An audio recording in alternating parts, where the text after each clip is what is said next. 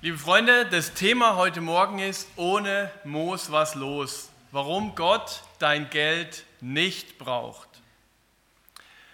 Es wird relativ wenig über Geld gepredigt, obwohl in der Bibel sehr oft davon gesprochen wird. Und deswegen ist es höchste Zeit, dass wir innerhalb von unserer Predigtreihe, das Fundament der Gemeinde, auch darüber reden. Denn Geld geht ans Herz, das beschäftigt uns alle. Das ist für uns alle Thema, egal ob wir jetzt viel drüber reden, manche reden gar nie drüber, aber es beschäftigt sie doch sehr. Bei manchen denkt man, oh, bei denen geht es nur ums Thema Geld, bei anderen merkt man es gar nicht, aber im tieferen Inneren geht es doch die ganze Zeit ums Geld. Ich behaupte aber, Gott braucht dein Geld nicht, um seine Ziele mit der Menschheit, mit seiner Welt zu erreichen. Aber noch sind wir nicht so weit. Schauen wir uns mal an, was passiert, wenn Jesus das Geld in den Mittelpunkt stellt. Jesus war gerade dabei, am Tempel zu predigen oder mit den Leuten zu reden. Er hat nicht gepredigt, sondern er hat mit den Leuten geredet dort. Und er war sehr deutlich vor den scheinheiligen Frommen, den Schriftgelehrten. Also mit den Menschen, die sich sehr gut im Wort Gottes auskennen, Sie können jede theologische Frage beantworten, wissen auf jedes geistliche Rätsel eine Antwort oder wenigstens neue Fragen. Sie lieben lange ausschweifende Gebete und sie zeigen ihren Glauben öffentlich. Aber das Ganze ist nicht das Problem, sondern das Problem ist, dass ihnen die echte Liebe zu Gott fehlt. Die ist bei ihnen nicht spürbar. Sie leben ein scheinheiliges Leben. Aber Jesus ist nicht nur ein guter Prediger, sondern er ist auch ein guter Beobachter. Und nachdem er vor den Schriftgelehrten warnte, setzte er sich in die Nähe vom Opferkasten und beobachtete die Leute, was sie reinwarfen. Ich habe mal so ein Opferkästchen mitgebracht, das ist nicht vom Tempel, sondern das ist so aus der ersten Zeit von unserer Gemeinde. Mit diesen Kisten ähm, hat man Geld eingesammelt aus Metall, so schön, dass es, dass es gut scheppert. Ja, unsere neuen sind auch aus Metall, das stimmt, ja. Aber da ist unten ein Schaumstoff drin. Und Jesus setzt sich beim Tempel hin und guckt, was, was werfen die Leute rein. Und das ist jetzt schon ein bisschen spitz von Jesus, wenn man sich vorstellt, wenn wir jetzt nachher das Opfer einsammeln, wenn Jesus bei uns durch die Reihen gehen würde und gucken würde, okay, wer gibt hier wie viel rein und beobachtet es. Also der Glaube ist ist eine Privatsache. Glaube und Geld sind private Sachen. Das hat niemand anders zu interessieren und Jesus gar, schon mal gar nicht. Was geht es Jesus an? Warum guckt er, was die Leute in, in, die, in die Opferkiste reinlegen? Und wir schauen uns mal den Bibeltext an. Markus 12, Vers 41 bis 44. Jesus setzt sich also ganz frech in die Nähe von dem Opferkasten am Tempel und beobachtet, wie die Leute ihr Geld reinwerfen. Viele Reiche geben hohe Beträge, da kommt ordentlich was zusammen. Mit schönen Gewändern kommen sie gut gepflegt. Schöne Menschen legen großzügig was ein. Und vielleicht gab es lange Schlangen, weil es so lange dauerte, bis einer mal fertig war mit dem Geld reinwerfen. Es dauerte, bis jeder seine Münzen da reingeschoben hatte. Mein Papa, der hält auch manchmal Bibelstunden an anderen Orten und meine Mutter, die bei so einer Bibelstunde mal dabei war, die hat dann erzählt, dass an einem Ort eine Frau war, die einen Schein nach dem anderen reingeworfen hat. Also nicht ein großes Bündel, sondern aus dem Geldbeutel immer Schein rausgezogen, reingeschmissen, Schein rausgezogen, reingeschmissen. Die war schon älter, es ging ewig. Meine Eltern haben natürlich geduldig gewartet da darf das Ende auch ein bisschen später kommen. Aber so ähnlich stelle ich mir das vor, dass die Schriftgelehrten dastanden und eine Münze nach dem anderen reinwarfen. Und es gab ja noch kein, kein, keine Scheine, sondern es gab wirklich nur Münzen. Und die großen, wertvollen Münzen, die waren natürlich lauter als die kleinen. Und das hat man immer schön scheppern gehört, wenn die Münzen da reingegangen sind. Und ich stelle mir das so vor, dass die das auch schön nacheinander gemacht haben, dass man auch merkt, oh, das dauert lange, der macht viel rein. Eine lange Schlange vor dem Opferkasten. Eine tolle Atmosphäre damals beim Tempel. Die Reichen, die so großzügig sind. Und das Seltsame ist, Jesus könnte sich doch eigentlich freuen, dass für das Haus seines Vaters, den Tempel, so viel Geld zusammenkommt und dass die Reichen auch noch so viel geben. Das ist doch genial. Und es steht ausdrücklich in dem Bibeltext, dass es viele Reiche waren. Ein guter Tag für den Tempelkassierer. Ja gut, also zwischendurch kam auch mal so eine arme Witwe und hat auch noch was reingegeben, es hat aber nicht mal richtig gescheppert. Zwei der kleinsten Münzen hat sie fallen lassen. Peinlich, aber na gut, was soll's. Und Jesus ruft aber in dem Moment ganz schnell seine Jünger zusammen und, und sagt, kommt mal schnell her, guckt euch das an. Schaut euch das an.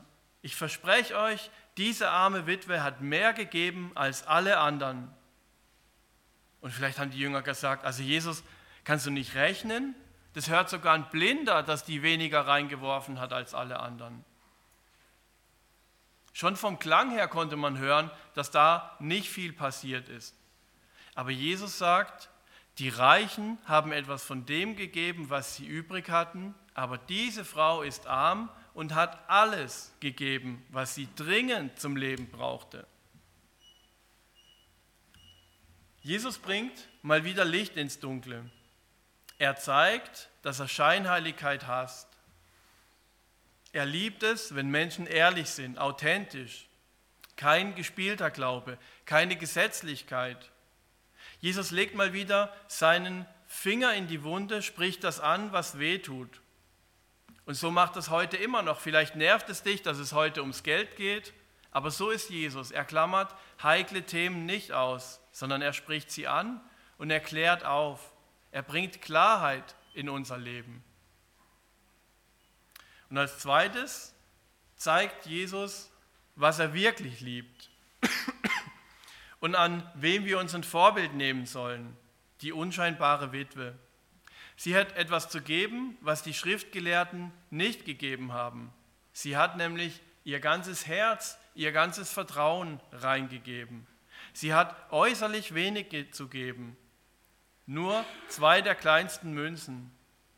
Aber im Unterschied zu den hohen Geistlichen hat sie alles gegeben, was sie hatte. Das letzte Geld, ihr Budget hat sie aufgebraucht, ihr Urlaubserspartes, ihre Altersvorsorge, alles hat sie auf Gott gesetzt. Sie vertraute nicht mehr ihrem Geld, sondern Gott. Jetzt habe ich mich gefragt, warum hat Jesus nicht zur Witwe gesagt, stopp, du musst nichts geben, du bist arm, nimm dir doch was raus. Hätte Jesus ja machen können, als Sohn Gottes, als Gerechter. Jesus hätte es tun können. Es ist ja der Tempel seines Vaters, er ist der Sohn, er hätte das machen können. Jesus hätte es nicht tun können. Und zwar, Gott will durch das Opfer unser Herz prüfen. Und zwar das Herz von jedem, egal ob er reich ist oder arm, egal ob jemand 4000 Euro im Monat verdient oder 1000 Euro oder 12 Euro Taschengeld im Monat kriegt. Und ich garantiere euch, wenn, wenn du ein Opfer gibst, und Opfer ist immer das, was wehtut, was schmerzt, dann wird es eine große geistliche Auswirkung haben für mein geistliches Leben. Und ich bin auch überzeugt, dass eine Gemeinde, in der es viele Menschen gibt, die ein schmerzhaftes Opfer bringen, wird Gott diese Gemeinde stärker segnen und sie werden eine stärkere geistliche Auswirkung haben für ihr Umfeld. Die Witwe hat alles gegeben. Die Frage an uns, sollen wir auch alles geben, wie die Witwe? Oder gibt es dann eine Vorgabe, eine, eine Empfehlung? Das Erlebnis mit der Witwe ist ein Highlight im Leben von Jesus. Aber Jesus sagt nicht, das soll die Regel sein. Also Jesus sagt nicht, ihr müsst jetzt auch 100% von eurem Geld in den Tempel, ins Reich Gottes investieren. Das sagt Jesus mal zu einzelnen Menschen, wo er merkt, dass denen das Geld das Wichtigste ist. Aber das ist nicht die grundsätzliche Regel für uns Menschen. Der Standard, der ist ein anderer und den gibt Gott tatsächlich vor im Alten Testament, Maleachi 3, Vers 10. Ich, der Herr, der allmächtige Gott, fordere euch nun auf, bringt den zehnten Teil eurer Erträge in vollem Umfang zu meinem Tempel, damit in den Vorratsräumen kein Mangel herrscht. Stellt mich doch auf die Probe und seht, ob ich meine Zusage halte. Denn ich verspreche euch, dass ich dann die Schleusen des Himmels wieder öffne und euch überreich mit meinem Segen beschenke. Gott fordert uns dazu auf. Einige Verse zuvor sagt Gott sogar, ihr betrügt mich, weil ihr nicht 10% von dem, was ihr habt, abgeben wollt. Das ist ein hartes Urteil. Und ähm, man könnte jetzt fragen, okay, heute gibt es keinen Tempel mehr, aber das stimmt nicht. Jesus hat ja gesagt, er baut den Tempel wieder auf. Und wir waren jetzt mit unserer Gemeindeleitung drei Tage an einer Konferenz in Hamburg. Da ging es sehr zentral auch um das Thema, was ist der Tempel heute? Also der Tempel ist der Ort, wo Gott zu uns redet, wo Gott wirkt. Das ist der Ort, wo etwas Geistliches passiert, aber es ist nicht mehr in einem Raum, sondern es ist außerhalb. Also das kann in jedem Raum sein, dort, wo Gott eben wirkt. Und diesen Tempel, den gibt es auch heute noch. 10% von meinen Erträgen, also von dem, was ich verdiene, ist das viel? Menschlich gesehen ja. Wenn ich 1000 Euro verdiene, sind es 100 Euro. Geistlich gesehen ist es nicht viel. Denn wenn ich dadurch im Segen schwimme, wie es die Bibel verheißt, ist es ein kleiner Betrag von mir. Und trotzdem kostet es so eine große Überwindung, mich wirklich auf Gott zu verlassen. Es kostet viel Vertrauen zu glauben, dass Gott mich versorgt, obwohl ich jeden Monat 10% ins Reich Gottes investiere. Aber wir können uns auch entspannen, denn Gott weiß, dass es mich eine große Überwindung kostet. Deshalb sagt er, prüft mich, stellt mich doch auf die Probe und schau, ob ich meine Zusage halte.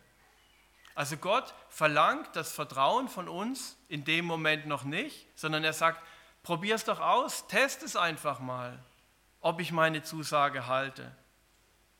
Gott braucht dein Geld nicht, um seine Ziele mit dieser Welt zu erreichen, aber er will dein Herz, dein Vertrauen.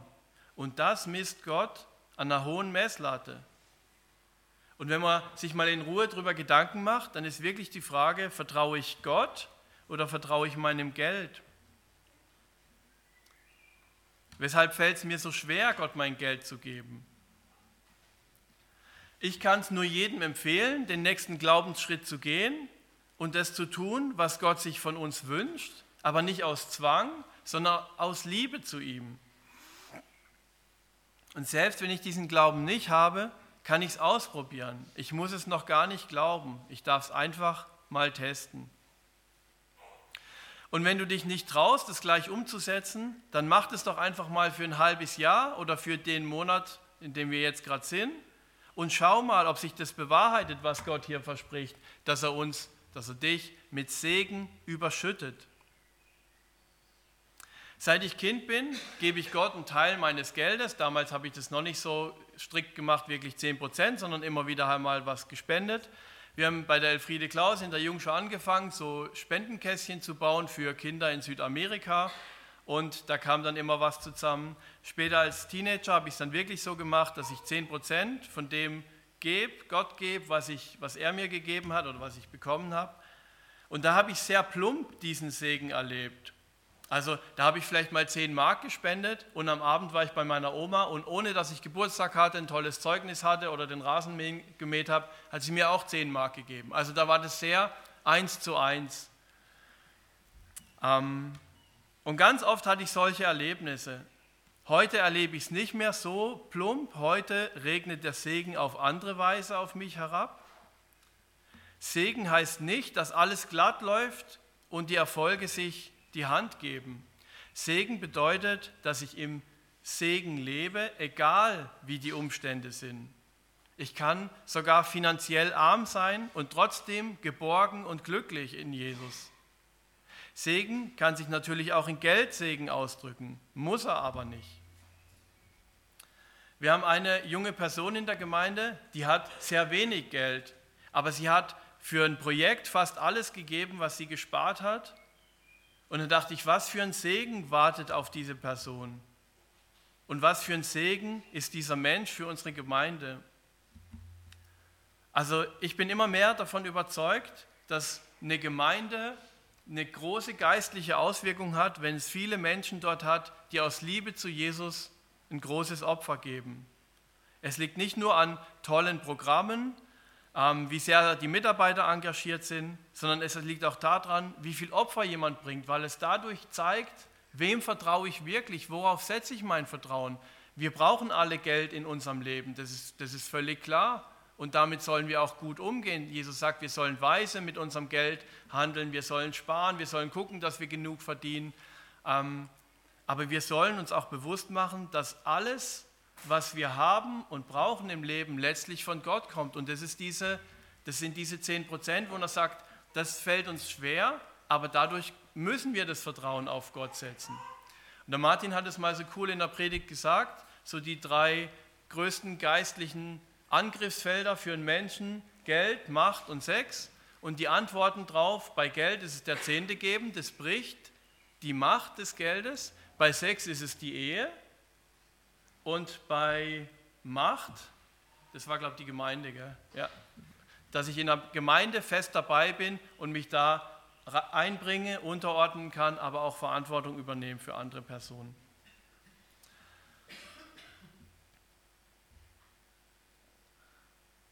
Gott belohnt das Vertrauen in ihn immer.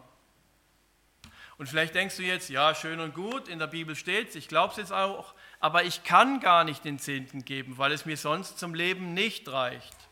Und da möchte ich euch mal was zeigen.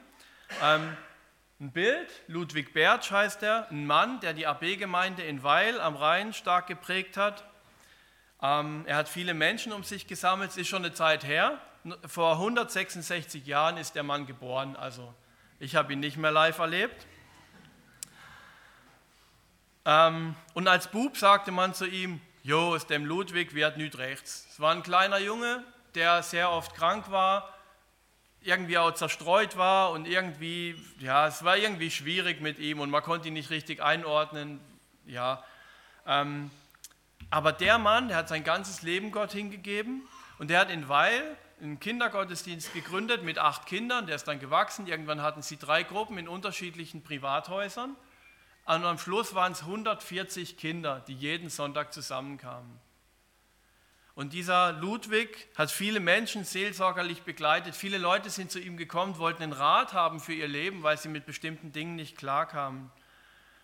Und wenn Leute zu ihm kamen und klagten, dass ihr Geld nicht reicht, dann hat er ihnen geraten, gib doch erst 10% Gott, 90% mit dem Segen Gottes sind mehr als 100% ohne den Segen Gottes. Ich sage es nochmal, gib doch erst 10% Gott, denn 90% im Segen Gottes sind mehr als 100% ohne den Segen Gottes. Gott mein Geld zu geben, wird also zur Lösung meines Problems. Nicht, weil Gott sich für den Segen bezahlen lässt, sondern weil ich mein Vertrauen auf ihn setze. Wenn du dein Vertrauen Gott gibst, dann gibt er dir seinen Segen. Segen bedeutet nicht, dass auch mal ich Probleme haben kann, aber Gott segnet mich in und manchmal sogar auch mit den Problemen, die ich habe. Helmut Frey, ein Theologe, der vor 80 Jahren aktiv war, der schrieb, wenn ich Not habe in materiellen Dingen, gibt es Anlass zu fragen, ob wir Gott, ob wir an Gott in materieller Hinsicht schuldig geworden sind. Also auf gut Deutsch, wenn du finanzielle Probleme hast, dann gibt es Anlass zu fragen, ob ich Gott einen Teil, der ihm gehört, nicht gegeben habe.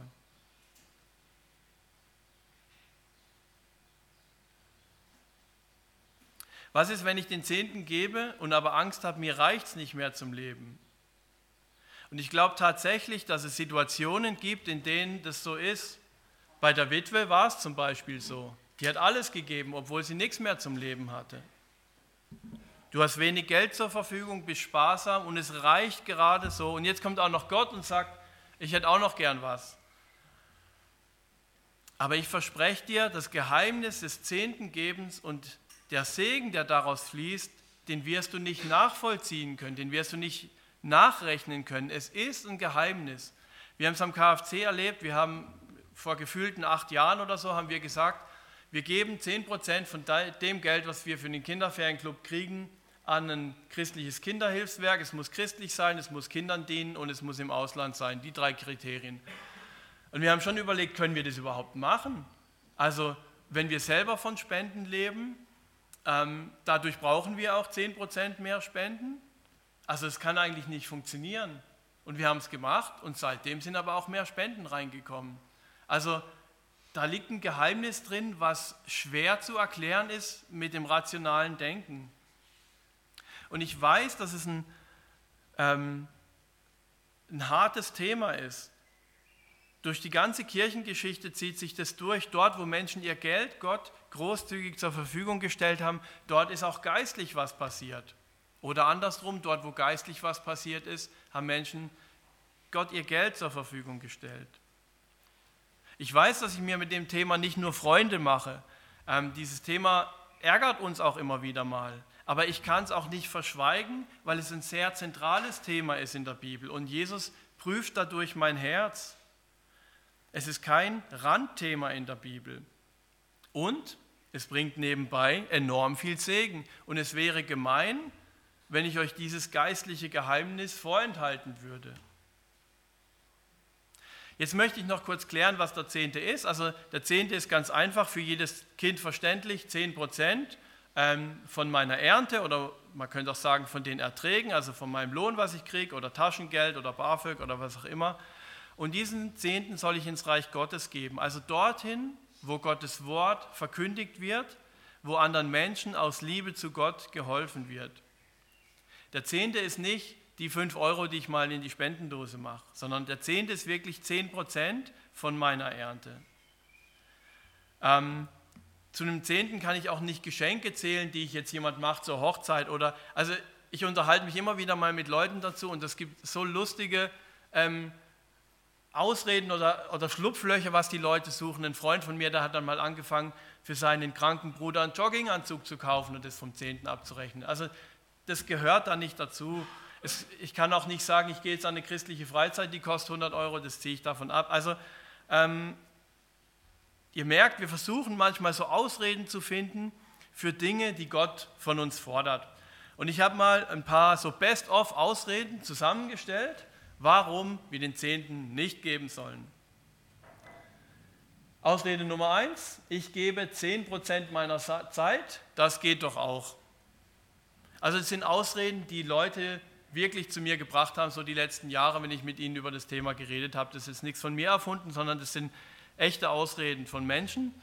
Ähm, oder ich behaupte, es sind Ausreden.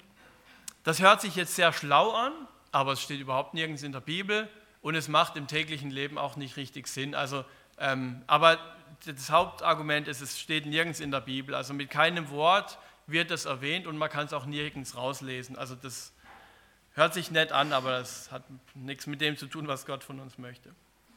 Das nächste ist schon ein bisschen komplizierter. Gott gehört doch eh schon alles, was ich habe, weil ich Gott gehöre. Warum muss ich es jetzt auch noch so genau definieren, was ich Gott geben soll? Das ist eine hochkarätige Ausrede, richtig gut. Die Antwort ist, ein Opfer ist es erst, wenn ich es weggebe, also außerhalb meines Herrschaftsbereiches wenn ich nicht mehr darüber bestimmen kann, erst dann ist es wirklich Gott weggegeben. Natürlich ist es theologisch richtig zu sagen, alles, was ich habe, mein Auto, mein Bleistift, mein Fahrrad, gehört natürlich alles Gott, wenn ich Gott gehöre. Aber ähm, zu sagen, Gott gehört eh alles und ich behalte alles, hat nichts mit einem Opfer zu tun. Die nächste Ausrede, das könntet ihr jetzt mir vorwerfen, der Pastor will ja nur für seine Gemeinde mehr Geld eintreiben. Natürlich will ich, dass unsere Spenden steigen, damit wir noch mehr Menschen mit dem Evangelium erreichen. Ich wünsche mir, dass wir irgendwann neu bauen müssen. Ich wünsche mir auch, dass wir neue Leute, noch mehr Leute anstellen können, die andere Menschen zu Jesus führen, so wie die erste Gemeinde die sieben Diakone anstellte, zusätzlich zu den Vollzeitpredigern. Weil ich weiß, es braucht viel Zeit und Personal, um Menschen im Glauben zu stärken. Deshalb bin ich sehr glücklich, dass wir jetzt die Claudia haben, die für ein Jahr Zeit hat, ein Jahrespraktikum zu machen. Und man fragt sich manchmal, was macht sie die ganze Zeit? Aber ich kann es euch sagen, letzte Woche waren wir mit 30 Jugendlichen, also ich war nicht dabei, ähm, in Eitling auf dem Pfingstjugendkonferenz. 30 Jugendlichen wurden geistlich neu geprägt, neu herausgefordert. Ähm, und die Claudia hat es davor auch schon organisiert und davor die Tamara. Aber die zwei wissen, was das für ein Aufwand ist, sowas zu organisieren. Und es kamen so meistens um die 20 Jugendliche mit. Dieses Jahr kamen 30 Jugendliche mit. Aber es braucht unheimlich viel Zeit, die Jugendlichen zu begleiten, zu motivieren, zu sagen, hey, komm mit, die Claudia war dann so cool, sie weiß so bei den Jungs, wer, welchen, wem es schwerfällt, sich anzumelden. Und zwei Jungs hat sie einfach angemeldet und hat gesagt, ihr seid dabei, ihr kommt mit. Und dafür braucht man aber Zeit und eine Liebe für die Menschen und eine Liebe zu Jesus. Und deswegen ist es wichtig, dass wir auch Menschen freisetzen. Die ehrenamtliche Mitarbeit in der Gemeinde Gottes ist so wichtig, aber es ist auch wichtig, dass es Menschen gibt, die einfach mehr Zeit haben, und sich wirklich rein investieren können. Und ich behaupte sogar, wir könnten noch fünf Jugendreferenten anstellen, die fünf verschiedene Bereiche abdecken. Und wir hätten immer noch Arbeit übrig. Also ähm, das ist der Traum von Jesus für seine Gemeinde, dass die Gemeinde geistlich wächst, dass, es, dass sein Wort weiter wirkt bei den Menschen. Es ist doch der Urauftrag unserer Gemeinde oder der Gemeinden, der Jesus uns gegeben hat, dass wir anderen Menschen von Jesus erzählen, dass wir anderen Menschen helfen, dass sie zum Glauben finden. Aber wer wirklich glaubt, ich stelle das Thema Geld nur deswegen in den Mittelpunkt, damit der AB mehr Geld hat, der kann auch einfach ganz frech mal sagen, ich spende nichts an AB und spende es einfach an ein anderes Missionswerk, eine andere Gemeinde, irgendetwas, was dir auf dem Herzen liegt.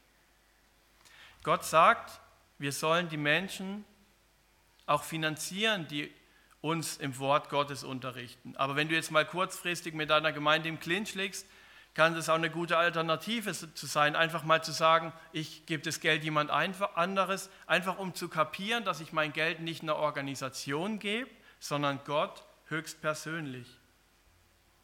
Okay, nächste Ausrede. Als Angestellter im Reich Gottes gebe ich den zehnten Bereich durch weniger Lohn. Also viele die einen christlichen Arbeitgeber haben, verdienen eh schon weniger und die könnten jetzt sagen, also ich zum Beispiel, ich muss meinen Zehnten nicht mehr geben. Und ich kann auch die Aussage als seelsorgerlichen Ansatz verstehen, der dahinter steckt.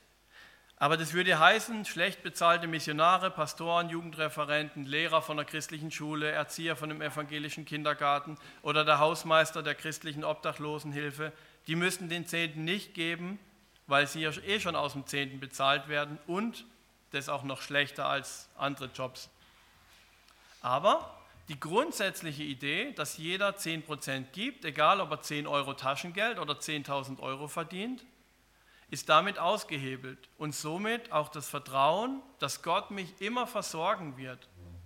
Es geht Gott ja nicht um mein Geld, sondern es geht ihm um mein Herz. Und das gewinnt er nur über die Hürde deines Kontos. Gott will nicht dein Geld, er will dein Herz. Aber am Geld zeigt sich, wo dein Herz hängt. Auch als niedrig bezahlter Reich Gottes Mitarbeiter soll ich 10% meines Einkommens geben. Warum? Weil es so in der Bibel steht. Die Leviten wurden auch aus dem Zehnten finanziert und sollten aber trotzdem den Zehnten geben. Ich lese das vor, 4. Mose 18, Vers 25. Außerdem ließ der Herr den Leviten durch Mose ausrichten, ich habe euch den zehnten Teil von allem zugesagt, was in Israel geerntet wird. Davon sollt ihr mir wiederum den zehnten Teil geben. Das ist jetzt zwar ökonomisch, wirtschaftlich umständlich, ja, man könnte auch sagen fast sinnlos. Soll ich etwa als Pastor meinen eigenen Job mitfinanzieren? Ja, genau weil es eben nicht darum geht, dass Gott mein Geld braucht, um seine Ziele zu erreichen, sondern er will es gebrauchen, damit er sein Ziel mit mir erreicht. Ich soll mich ganz abhängig machen von Jesus und ihm vertrauen. Deshalb ist es so wichtig zu wissen, was Gott mit seinen Wünschen auch bezwecken will oder mit seinen Gesetzen oder Regeln. Vom Ziel her denken, damit verstehen wir die Bibel viel besser dann macht es alles plötzlich Sinn und es geht Gott eben nicht um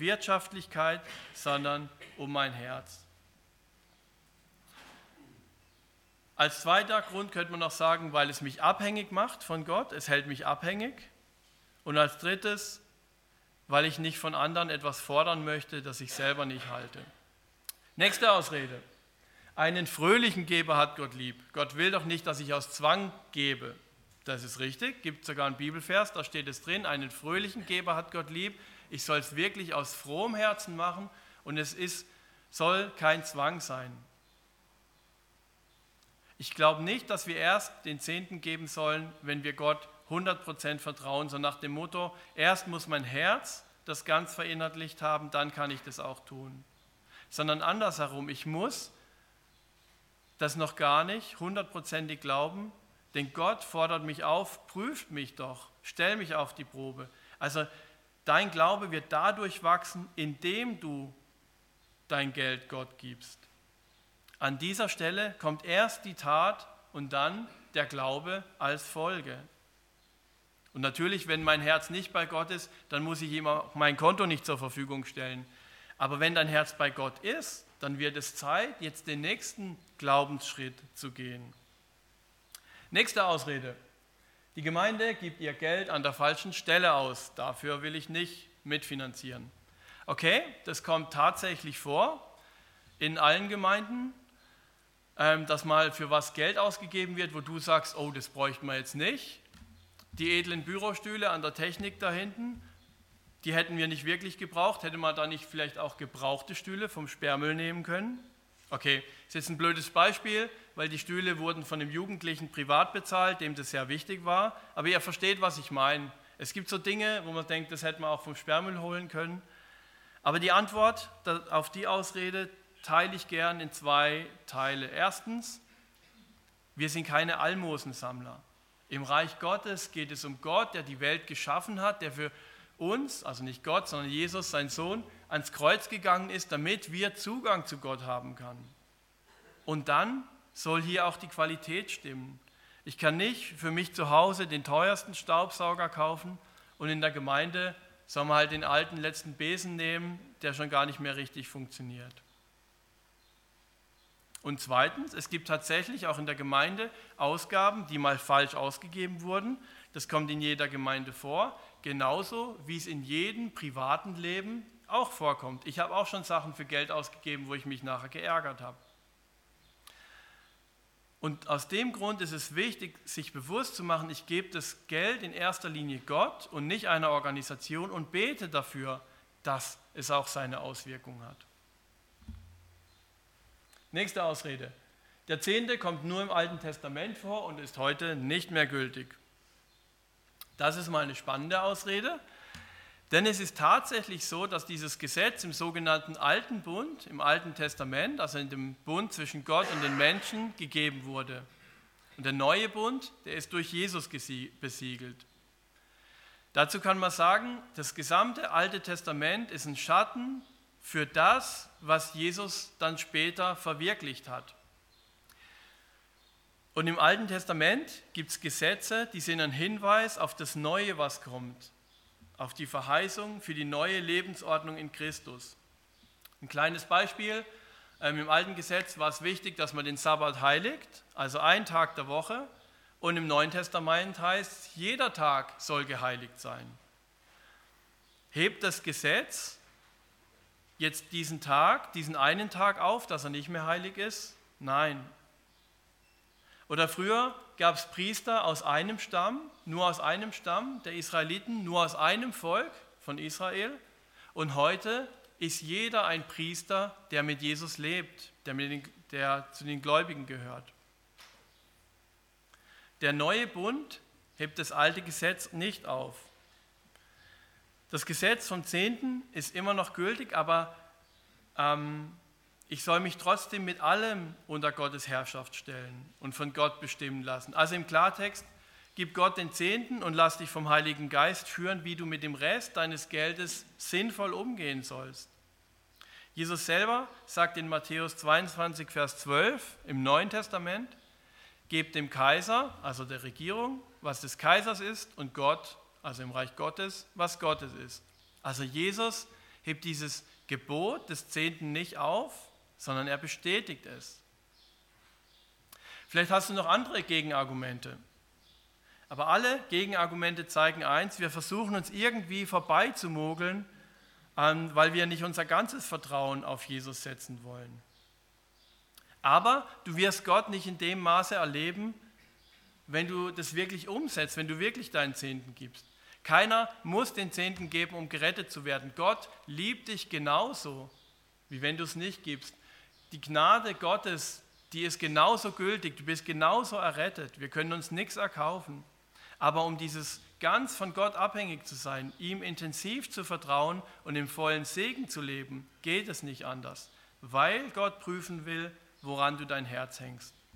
Vertraust du deinem Geld, dass es dir hilft, lange gesund zu bleiben, ein gutes Leben zu führen? Oder vertraust du Gott? Es ist eine Prüfung des Vertrauens und der Hingabe. Wem vertraue ich letztendlich? Vertraue ich Gott oder dem Geld? Auf jeden Fall bitte ich dich, komm nicht nachher im Himmel auf mich zu und sag, oh David, ich habe es nicht gewusst, ich habe es noch nie gehört. Schade, dass du mir das nicht gesagt hättest mit dem vielen Segen. Wenn ich das gewusst hätte, hätte ich es auch gemacht. Ich sage es dir heute und die Bibel sagt es dir jeden Tag. Ich garantiere dir, wenn du den Zehnten von deinem Einkommen gibst, wirst du Gott erleben, wie du ihn vorher noch nicht erlebt hast. Und ich habe nicht nur gute Dinge in meinem Leben erlebt. Also mein Leben ist oft wie so eine Achterbahn, wo ich wirklich schwierige Dinge erlebt, erlebt habe. Und trotzdem segnet mich Gott in diesen schwierigen Dingen. Und wenn ich mal den Eindruck habe, er tut es nicht, dann gehe ich mit diesem Bibelvers zu Jesus und sage, Jesus, du hast doch versprochen, aber warum spüre ich nichts? Und das dürfen wir auch, weil wir Gott an seinem Wort, wir sollen es hier ernst nehmen und dürfen es ihm unter die Nase halten und sagen, Jesus, du hast doch versprochen, dass du die Schleusen des Himmels öffnest, also mich nicht nur ein bisschen segnest, sondern richtig den Segen über mich hereinbrechen lässt. Wenn du es nicht glauben kannst, versuch es einfach mal diesen Monat und schau, ob Gott sein Versprechen hält. An deinem Konto prüft Gott dein Herz und lass es zu, dass Gott dein Herz verändert. Amen.